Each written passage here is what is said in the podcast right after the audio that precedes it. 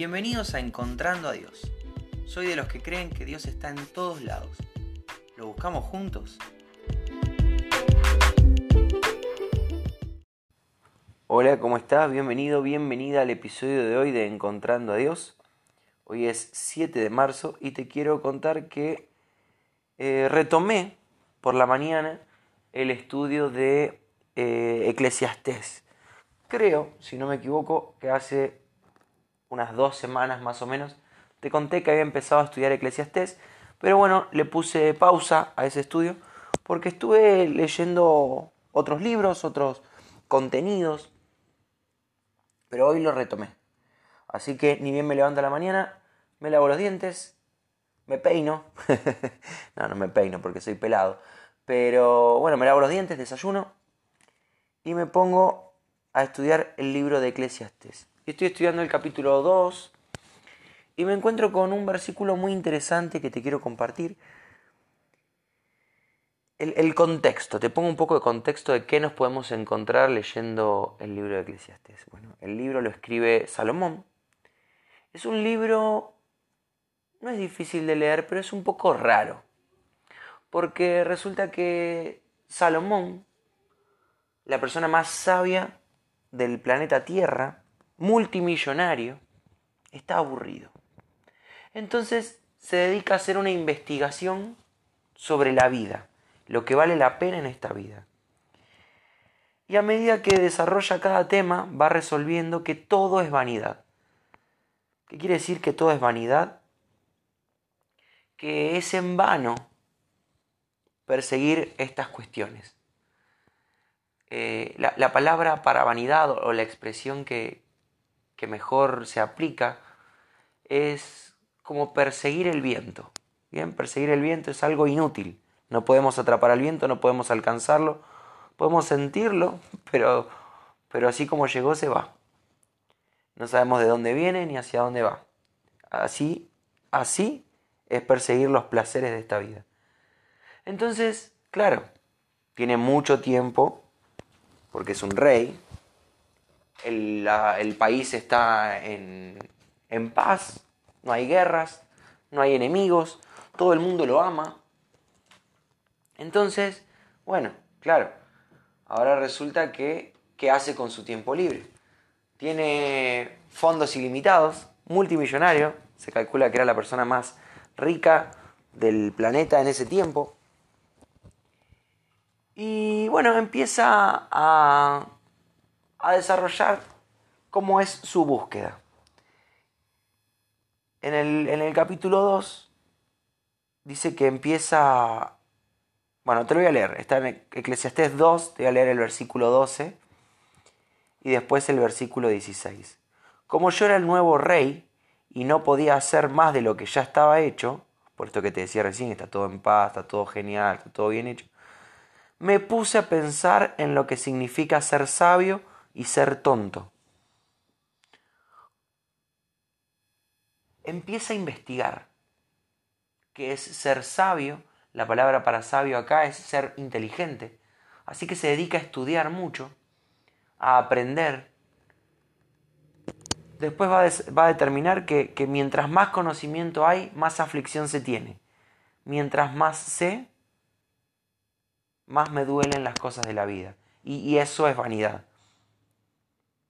Pero el ser necio o el ser tonto, el vivir perdidamente, el vivir desvariando, también es vanidad, va a resolver Salomón. Ya sea que tenga una mente muy cultivada o que esté constantemente alcoholizado y perdido, todo es vanidad. Porque el necio no entiende, porque el necio se pierde. Fíjate que dice el versículo 16. Como los sabios mueren igual que los tontos, y como todo se olvida con el tiempo, después nadie vuelve a acordarse ni de unos ni de otros. Hasta acá es redepre. Lo que está diciendo Salomón en todo su discurso es que los placeres son vanidad, no, no sirven de nada. Ser inteligente, cultivar la mente, no sirve de nada. Vivir perdido vivir atontado, vivir sedado, también es vanidad, no sirve de nada. Porque todo el mundo se muere. Entonces no importa si sos inteligente, si sos necio, si sos tonto o muy instruido, te vas a morir. Y la gente se va a olvidar de vos. es re triste. Es muy emo lo que está escribiendo Salomón.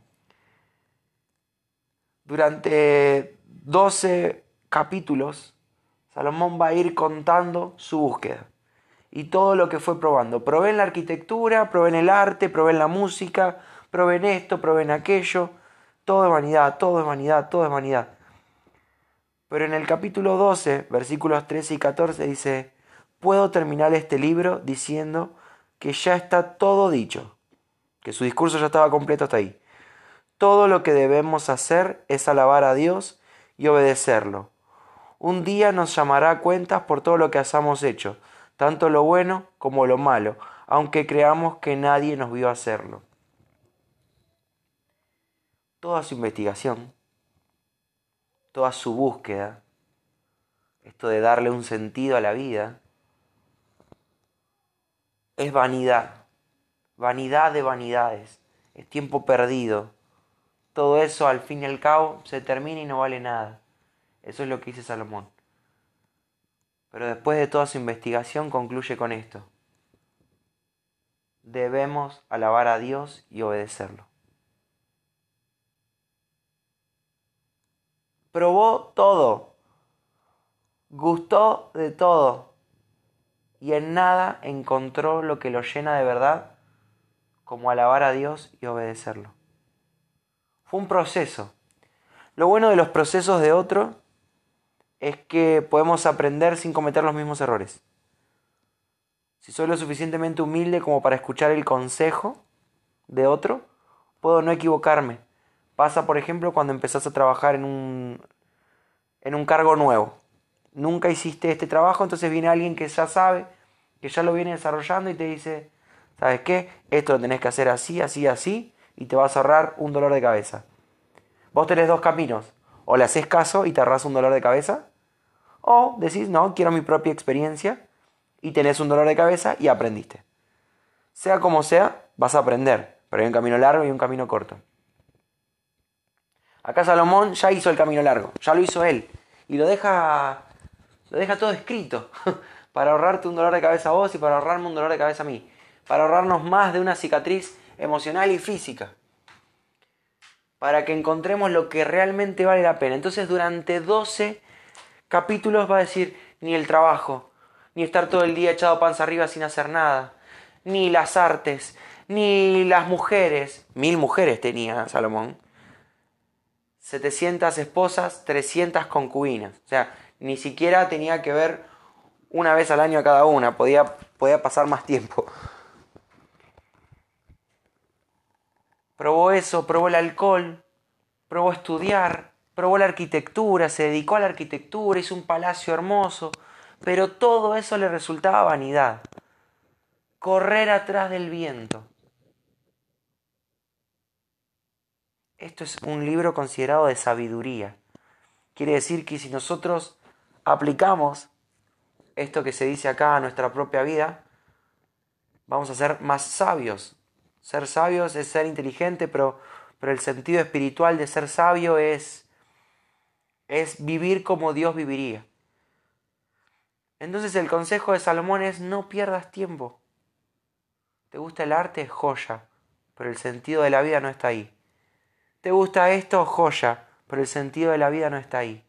No vivas perdidamente en el alcohol, no vivas perdidamente en las mujeres, buscando la fiesta, los excesos, porque no es por ahí.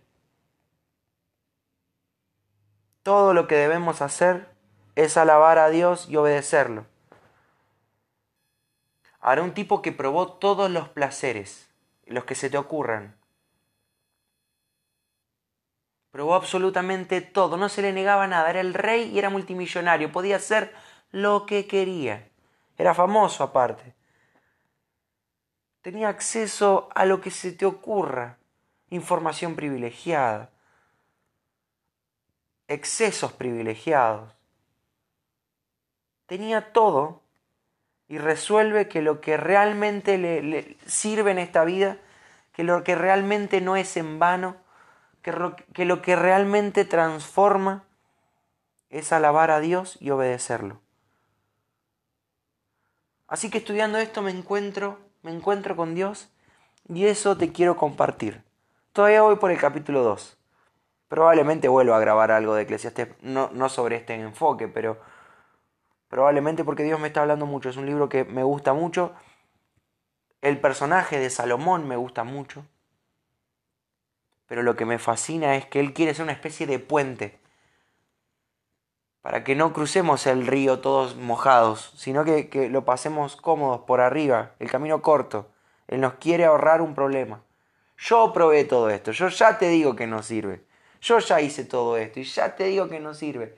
Todo esto es como correr atrás del viento. Pero lo que debemos hacer es alabar a Dios y obedecerlo.